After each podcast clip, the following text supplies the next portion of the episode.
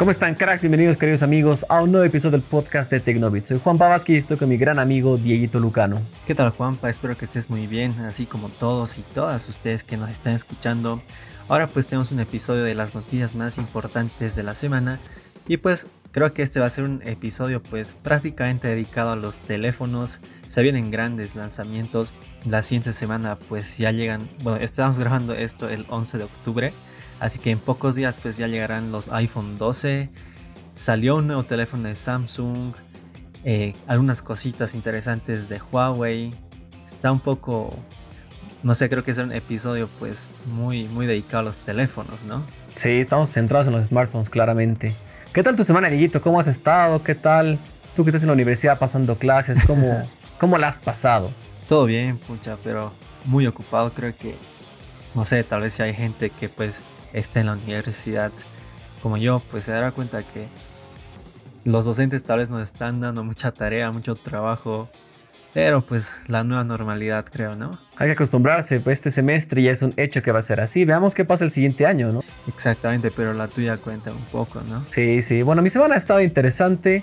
He estado sacando varias fotos, he estado jugando con teléfono, sí, emocionado con Z Fold 2, así que buena, buena semana, buena semana. Claro, hemos, hemos visto igual eh, todo lo que Juanpa, o, bueno, o yo, lo que ambos hacemos, pues está en las redes sociales de Tecnoid. Así que ahí pueden ver un poquito de lo que, de lo que trabajamos, ¿no? Correcto. Bueno, Dieguito, comencemos con el podcast sin dar más vueltas. Dale, comencemos. Bueno, el PlayStation 5 ya está cada vez más cerca, estamos contando días, ya lo hemos hablado en 70 podcasts, nuestra emoción es más que grande e inmensa. Y bueno, ya está a menos de un mes, a prácticamente un mes de que llegue a las manos de todos los usuarios. Entre esos nosotros casi, porque no, lo voy a tener hasta un par de semanas después, pero ya está muy cerca. Lo interesante ha sido que hace unos días eh, la misma, misma Sony PlayStation ha presentado un video mostrando toda su consola, incluso por dentro. Exactamente, Sony pues enseñó un video en el que desmontó al PlayStation 5 y también aparte eh, días antes de lanzar ese, bueno, de publicar ese video, pues distintos medios japoneses ya pudieron probar la consola y pues comentaron algunas cosas que seguramente llamarán tu atención. En, en todo caso, lo más importante, lo que remarcamos de esta experiencia, es que pues dijeron que el PlayStation 5 es bastante silencioso. Incluso hicieron mucho, mucho más énfasis en este factor que en la potencia, en la carga de los juegos. Oh, increíble. El PlayStation 4 yo tengo el primerísimo y es un poquito ruidoso. Me gusta mucho que hayan reducido al, al mínimo ese ruido. A pesar que ya juntando un poquito con el siguiente video, ese en el que se ven se ve por dentro, tiene disipadores de calor súper grandes. No son ventiladores, sino solo disipadores entonces creo que esto hace que sí o sí sea mucho más silencioso. Claro, o sea, y de hecho como tú has dicho, una de las molestias del PlayStation 4 era que el ruido era muy fuerte. Entonces creo que todos estos componentes pues harán del PlayStation 5 una consola demasiado silenciosa, ¿no? O sea, lo repito, eh, estos medios japoneses remarcan al, al, silencio más que, más que a la potencia, más que a la carga de juego. Ahora también llamativo que mencionaron es que la consola es muy grande. La consola es muy grande y eso creo que lo podemos ver en, distintas fotos de gente que ya tiene eh, a la mano la consola, ¿no? Sin embargo, pues se justifica esto con el tema este del silencio. Sí, una gran, gran consola que realmente va a romper todos los esquemas. Ya la vamos a probar, Dieguito, tranquilo, tranquilo, tú vamos a probarla y vamos a estar felices con, con eso. Hay que llevarla a la oficina, ¿no? Sí, hay que llevarla y pues bueno. Ya en poco mes, en poco tiempo creo que ya, ya te llegará, así que ya les estaremos contando qué tal. Si realmente esto del silencio impresiona, como dicen los japoneses, si fue pura habladuría, pero pues ya les contaremos. Exacto. Invito a que vayan a ver el video, justamente el video completo de cómo se desarma un PlayStation 5. A que lo vayan a ver en nuestro canal de Instagram. Ahí lo van a ver enterito por dentro. Y está con subtítulos. A pesar que el video es originalmente en japonés, tiene todos los subtítulos para que puedan ustedes ver este desensamblaje destripando al PlayStation 5, que bueno, ya, ya más expectativas no pueden haber. Bueno, Dieguito, ahora vamos a pasar a un siguiente tema. Quisiera saber si tú eres supersticioso. Supersticioso, mm, creo que no. Creo que no, porque... Cero, o sea, bajo una escalera pasas como si nada, ves un gato negro, no te asustas, todo tranquilo. Ah, bueno, hay, hay cosas que, que creo que sí un poquito, como lo de la escalera o lo de la sal, pero pues es, muy mínimo. Ah, verdad, es así, icónico. Pero ¿por qué la pregunta si estamos hablando de tecnología? Y bueno, una de las grandes supersticiones que hay en el mundo, pues uno de los grandes eh, problemas que hay, una de las supersticiones más grandes que hay es el famosísimo martes 13. En otros casos también dice que es el viernes 13. Y este martes 13 de octubre pues está yendo contra todo pronóstico. Vamos a ver algo muy esperado y finalmente llegarán los nuevos iPhone 12. Claramente Apple no tiene superstición alguna. Realmente me llamó mucho la atención esta fecha. Pero creo que también es porque en Estados Unidos pues tienen más, bueno, tiene más peso el viernes 13, no, no estoy seguro. Bueno, sin embargo, pues a, a poco de su lanzamiento ya se filtró casi todo. Ya sabemos casi todo de los iPhone.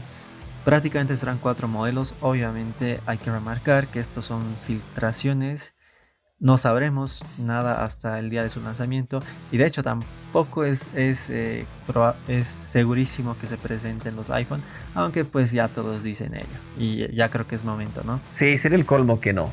Bueno, algo increíble que ya le he hablado en un video de, de Instagram, también los invito a que lo vayan a ver, es que van a ser cuatro modelos, iPhone 12 mini, iPhone 12, iPhone 12 Pro, iPhone 12 Pro Max, siendo el más económico de 700 dólares y el más costoso de desde el modelo base, obviamente, en 1100 dólares.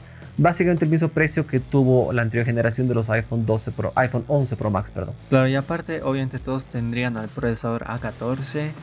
Dicen que todos también van a tener 5G, aunque no sabemos esto, no sabemos si solo será compatible en Estados Unidos. Eh, y lo llamativo, ¿no? El iPhone 12 mini que pues tendrá una pantalla de 5,4 pulgadas. Pero, como ya lo dije, habrá que esperar al día del lanzamiento para conocerlos en profundidad. Exactamente, tenemos que tener un poco de paciencia. Estoy viendo acá las fechas tentativas de, en base a filtraciones de lanzamiento. Y justamente para el 12 Pro Max debería estar a días de estar llegando a Estados Unidos, así que lo podré ver en primerísima mano. Y bueno, hace, algunas, hace algunos episodios pues les comentábamos que Samsung iba a lanzar una familia de teléfonos dedicada a la fotografía y pues esto se hizo realidad.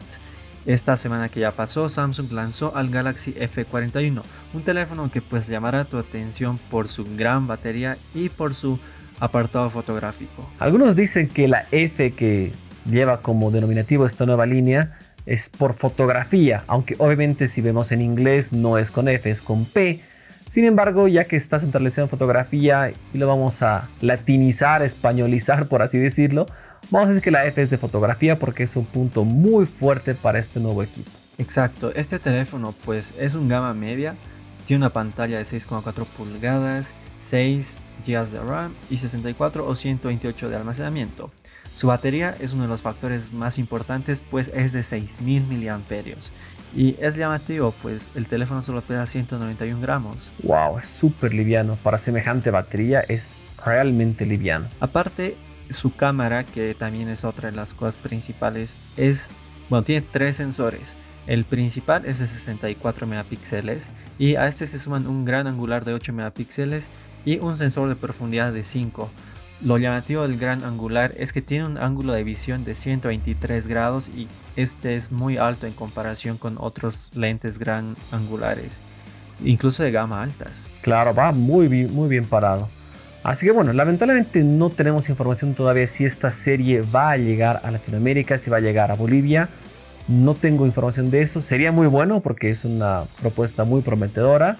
Y bueno, quieren conocer más detalles, tener toda esa tabla completa y verla a detalle, pueden ir como siempre a la página web de revistatecnobit.com donde lo hemos escrito y Dieguito ha puesto una nota completa sobre este nuevo equipo.